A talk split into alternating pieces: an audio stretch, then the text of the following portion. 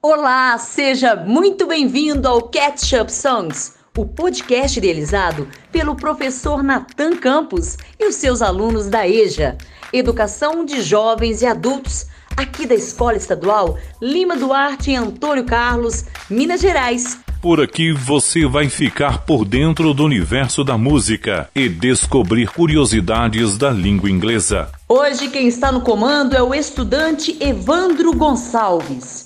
Fique agora com um novo episódio do Catch Up Songs.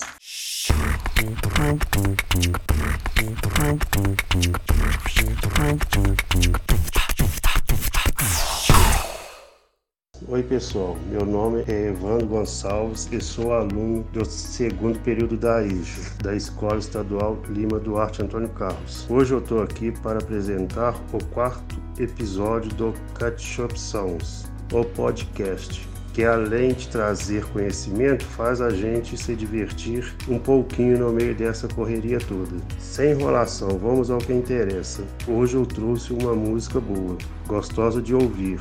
O nome dela é Last Town Home, do John Mayer, e realmente muito boa principalmente o ritmo, porque lembra bastante as músicas dos anos 80, nossa época, galera. Tanto que quando o cara anunciou o lançamento, ele disse que era uma música nova feita de maneira antiga. Show de bola, né?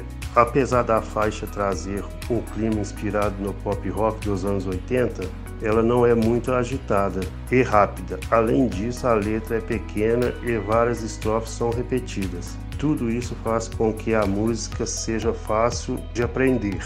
Eu, inclusive, aprendi muito com essa música, principalmente sobre contrações do inglês. A gente sabe que a língua inglesa adora simplificar as coisas, né?